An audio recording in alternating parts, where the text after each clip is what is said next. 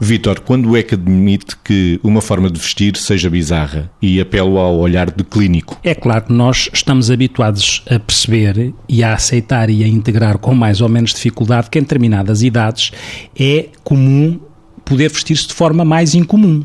porque tem a ver com a necessidade identitária que determinados grupos etários, nomeadamente a adolescência, têm enquanto construção de uma, da tal identidade dentro do próprio grupo. E os grupos são vários. A Margarida falava de tribo na outra na rubrica anterior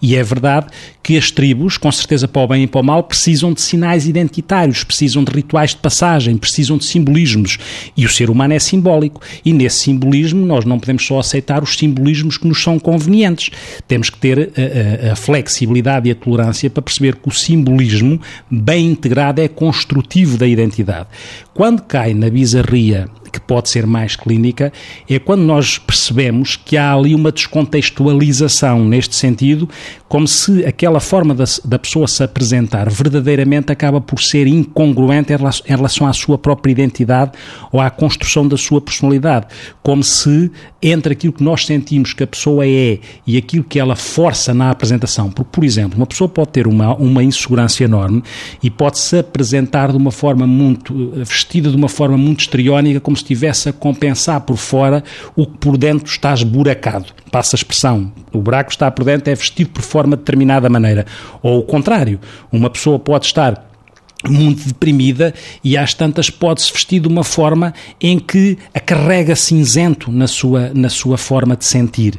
E se se perpetuar, é natural que uma pessoa procure uma congruência mesmo quando está menos bem. A questão é se se perpetua no tempo em intensidade e permanência que às tantas a pessoa ficou colada àquela forma de se apresentar que tem subjacente um determinado tipo de sofrimento que nós vamos tentar descodificar se o conseguirmos. Margarida, ainda apelando ao sentido clínico, quando é que acha que uma pessoa se veste de forma bizarra? Estava a lembrar-me complementarmente às coisas que o Vitor estava a dizer de outros enquadramentos. Por exemplo, em determinadas situações de sofrimento psíquico grave, digamos assim,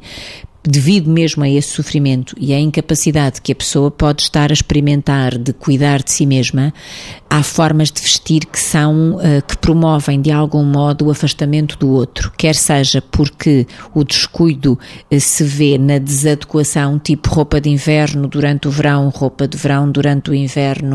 às vezes falta de cuidado, por exemplo, em termos de higiene, mas não porque a pessoa seja eh, assim, vamos dizer isto, mas antes porque a pessoa, pela doença, não consegue cuidar suficientemente de si própria. Portanto, há um conjunto de circunstâncias, não havendo claramente roupas que sejam rótulos de patologia psiquiátrica, portanto, eu acho que é importante termos isto presente, não há roupas rótulo, mas há circunstâncias em que as pessoas se podem apresentar